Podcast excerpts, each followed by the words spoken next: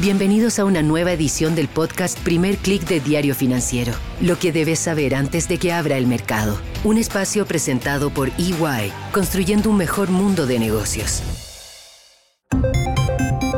Muy buenos días, soy Marcela Vélez y desde Londres comento con ustedes las noticias que deben saber para comenzar el día. Bienvenidos a Primer Click de Diario Financiero.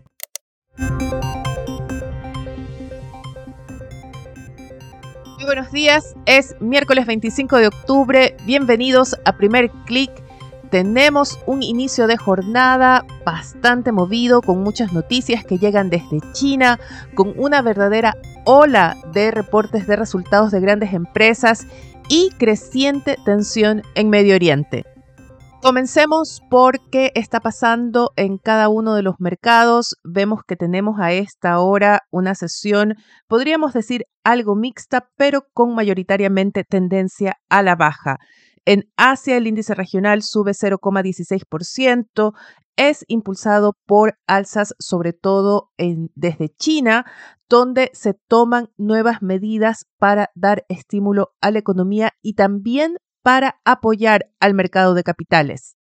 Beijing anuncia un plan de inversión en infraestructura, de inversión pública. Es un plan que va a llevar al aumento del déficit fiscal desde el 3% del PIB a 3,8% del PIB.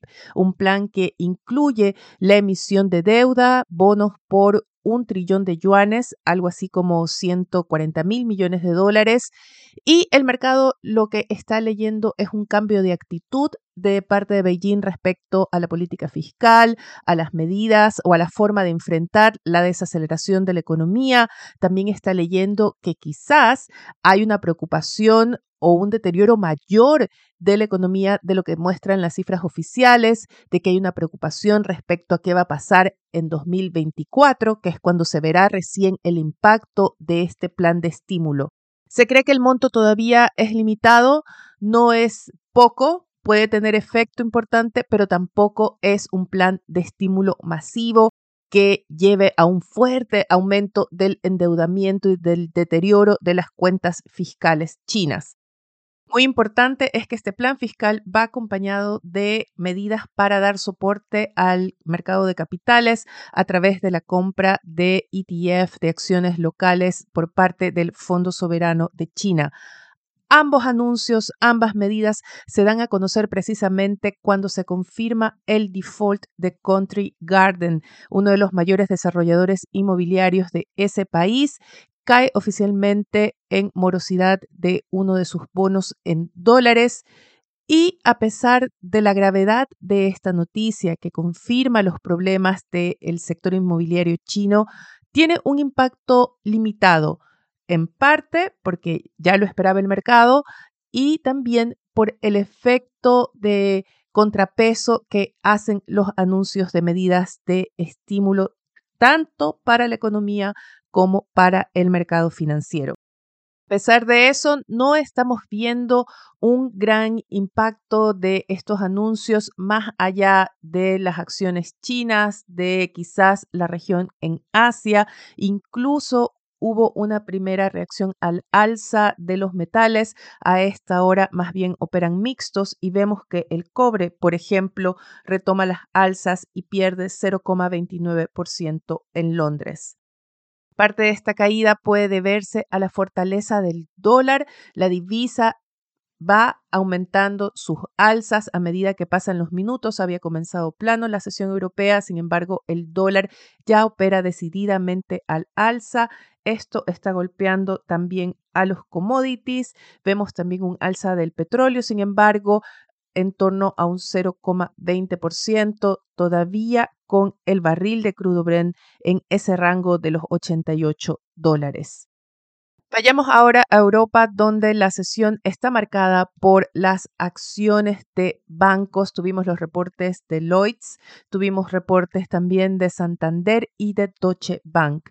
En el caso de Lloyds y Deutsche Bank, estos fueron más celebrados por parte del mercado. Vemos alzas importantes en el caso del banco alemán de más de 7% en sus acciones y en general está siendo una buena temporada para las acciones bancarias. Estas firmas se están beneficiando de las altas tasas de interés Y en el caso de Santander, la reacción del mercado ha sido más limitada. Vemos que a esta hora las acciones del Banco Español comienzan a ganar algo de fuerza, sin embargo, suben solo 0,55%, a pesar de que Santander reportó utilidades récord de más de 8 mil millones de euros para los tres primeros trimestres del año, un alza de 11% respecto a los primeros nueve meses de 2022. Se destaca sobre todo el crecimiento del negocio en Europa y México y se pone mucho ojo al deterioro de algunas cifras en el negocio en Sudamérica, específicamente bajas en las utilidades, bajas importantes de más de dos dígitos, tanto en Brasil como en Chile. Muy importante, Europa sigue también afectado por esos datos PMI que vimos ayer todavía débiles, mostrando una contracción de la actividad económica y eso está pesando tanto sobre el euro como sobre las bolsas. El stock 600 retrocede 0,23%. En el caso de los futuros de Wall Street, vemos también caídas antes de la apertura. El Nasdaq pierde 0,64%, el SP 500 cae 0,39%. Hay temor a esta idea todavía de tasas más altas por un tiempo prolongado después de que ayer los índices PMI de Estados Unidos sorprendieran con cifras mejores a las esperadas. Tanto manufacturas como servicios superaron ese límite de los 50 y entraron a territorio de expansión. Esto señala la resiliencia de la economía estadounidense a ese ajuste monetario de la Fed. Muy importante también para los futuros de Wall Street y para el ánimo del mercado en general es la lectura mixta que hemos tenido de las dos empresas tecnológicas que reportaron ayer. Por un lado tenemos a Microsoft ganando ya 5% antes de la apertura en el precio de sus acciones. El mercado lo aplaude por el crecimiento que ha tenido su negocio de Internet en la nube y también les parece muy atractivo ese gran porcentaje que tiene Microsoft de OpenAI, que le permite acceso a los desarrollos de inteligencia artificial que ya está adaptando a todos sus productos. Por el contrario, Alphabet, la matriz de Google, es duramente castigada. Las acciones de Alphabet caen más de 6% ya antes de que comience la sesión al mercado le preocupó ese estancamiento en el crecimiento de su negocio de Internet en la nube, de Internet para empresas, sobre todo porque se considera que el negocio de búsqueda, el negocio de publicidad en línea va a tener cada vez más rivales y va a ser la parte más débil del negocio de Alphabet.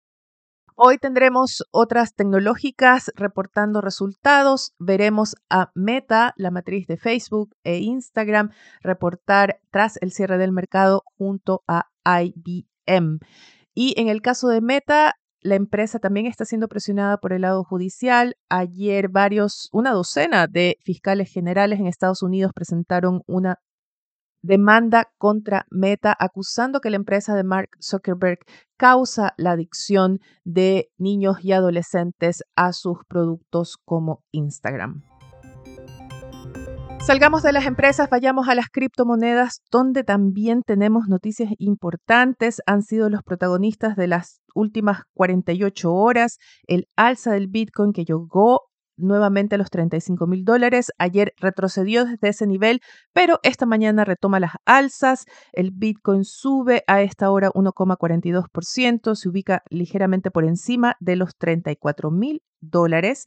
Y todo esto está generando nueva atención en torno a las criptomonedas y decididamente es el Bitcoin el que se destaca en el grupo. Sobre este tema conversé con Christopher Storaker es CEO de ARK Finance y le pregunté qué tan sustentable es este rally que estamos viendo en las criptomonedas y si acaso se trata solo del Bitcoin. Bitcoin ha subido más de un 15% en las últimas 48 horas. Con esto suma más de un 100% de retorno en lo que va de 2023, más que ninguna otra clase de activo. Y esta última alza se explica por la expectativa de aprobación del ETF Spot de BlackRock para Bitcoin en Estados Unidos. Se espera que este vehículo facilite la entrada de inversionistas institucionales a este criptoactivo eh, y también se percibe como una señal de madurez para la industria en su conjunto.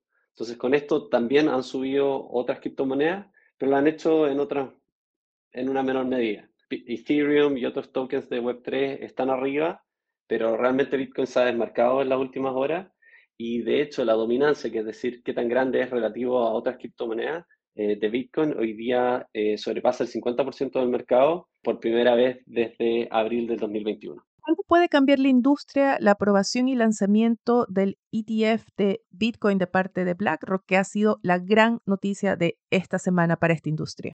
El lanzamiento del ETF Spot puede tener un impacto muy significativo.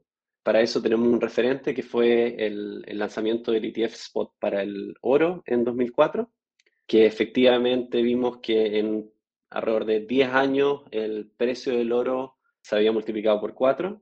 Y esto puede tener que ver por cuánto eh, un ETF facilita el acceso, la transmisión de precios y que finalmente un activo como el oro, eh, primero, pudiera consolidar su rol como refugio, como activo de refugio ante escenarios de mayor incertidumbre eh, económica. Pensamos que la introducción del ETF Spot para Bitcoin podría tener el mismo efecto y que Bitcoin finalmente puede ir ocupando ese rol de activo de refugio que todavía no tiene y al mismo tiempo tener presente que el mercado de los ETFs a nivel global es enorme. Estamos hablando de un mercado de más de 7 trillones de dólares al cual hoy día eh, cripto se introduce de manera formal y definitiva. Me llama la atención o ha pasado para mí desapercibido ese buen rendimiento que han tenido las criptomonedas, sobre todo el Bitcoin, y me pregunto si acaso también las criptomonedas han sufrido por el lado de las inversiones, por ejemplo, y han pasado más desapercibidas, afectadas por el avance de otras opciones, quizás más de moda, por ejemplo, las empresas o alternativas de inteligencia artificial. Efectivamente, muchas de las criptomonedas están hoy día muy por debajo de sus máximos históricos que se alcanzaron a finales de 2021. Por ejemplo, Ethereum, que es la segunda criptomoneda en términos de capitalización de mercado, está más de un 60% abajo de este máximo. Pensamos nosotros que esto se explica más por la caída que han tenido todas las clases de activos de riesgo como consecuencia del entorno macroeconómico que tenemos, en particular la subida de, las tasas de interés. Las métricas de uso y desarrollo de las blockchains muestran que el ecosistema sigue activo, eh, hay personas usándola, transando, desarrollando, etcétera. Pero desde el punto de vista de la especulación, eh, en este contexto hemos visto menos interés y efectivamente los volúmenes transados han caído eh, significativamente. Creo que hay menos conexión con el tema de AI, creo que el tema de inteligencia artificial ha ayudado a que otros eh, activos riesgosos no hayan sufrido tanto, en particular las acciones de la empresa de tecnología, entre comillas, se han salvado gracias al interés que ha habido recientemente por el tema de inteligencia artificial. Así que por el lado de cripto nosotros estamos digamos, optimistas de que los fundamentos en términos de desarrollo del ecosistema están y que eh, veamos una respuesta favorable a medida que el entorno macro vaya acompañando también.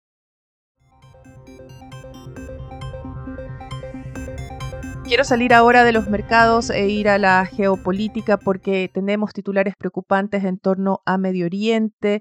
Vamos a ver más noticias en este sentido. La presión internacional está creciendo para evitar que Israel avance con su intervención militar terrestre en Gaza. Y la presión llega desde el propio secretario general de las Naciones Unidas, Antonio Guterres, quien aseguró que no se justifica el grado, la magnitud de la respuesta israelí al horror cometido por Hamas.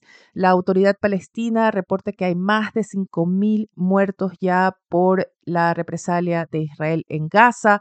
Se atribuye que gran cantidad, gran mayoría de las personas fallecidas, se trata de civiles, se reportan miles de niños entre las víctimas y está creciendo definitivamente la presión para que Israel reduzca, si acaso no, detenga de inmediato el fuego en Gaza. Hay, sin embargo, declaraciones que no cayeron tan bien. Israel acusa a Guterres de defender el terrorismo después de que el secretario general de las Naciones Unidas dijera que si bien lo cometido por Hamas fue horroroso, fue un crimen, no justifica el nivel de la reacción o la represalia israelí y además que Israel debe tener en cuenta que lo hecho por Hamas no ocurre en un vacío, sino que hay un contexto de conflicto y también de opresión a los palestinos. Esto no cayó bien en Tel Aviv. Se acusa a Guterres de tener una posición sesgada en el conflicto, de defender el terrorismo. Y este es un debate que afecta a todo el mundo, lo vemos en las universidades, lo vemos en círculos políticos, también ahora diplomáticos de muy alto nivel. Y esta mañana el presidente de Turquía, Recep Tayyip Erdogan, suspendió su viaje a Israel acusando que Hamas no es una agrupación terrorista, sino un grupo de resistencia. Muy polémicas sus declaraciones.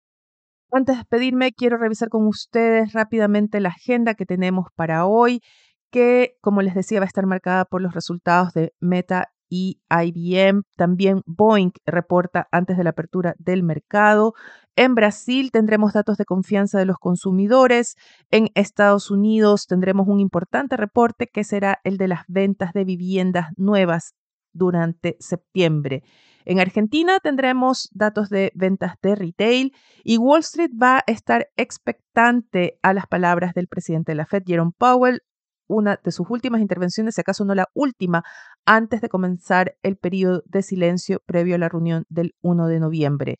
En Chile, el Banco Central publica los resultados de la encuesta de crédito bancario del tercer trimestre y por la tarde la SOFOFA realiza el encuentro anual de la industria que contará con la presencia de las autoridades, incluyendo el presidente Gabriel Boric. Los invito a que no se pierdan la entrevista que publique con la que titula Diario Financiero esta mañana al ex CEO de Sencosud, Matías Videla, quien presenta sus descargos y niega el haber utilizado información privilegiada. Muy importante, otro titular destaca cómo ha crecido el número de exentos al pago de impuestos. Es un dato preocupante. Más del 74% de personas no pagaron impuesto a la renta en Chile el año pasado. También los invito a que visiten defesud.com, nuestro portal para noticias de negocios de la región. Con esto me despido por ahora. Les pido que nos dejen su calificación o comentario en cualquiera sea la plataforma que estén escuchando este podcast. Yo les deseo que tengan un buen día. Nosotros nos reencontramos mañana. Esto fue el podcast Primer Click de Diario Financiero. Lo que debes saber antes de que abra el mercado. Un espacio presentado por EY, construyendo un mejor mundo de negocios.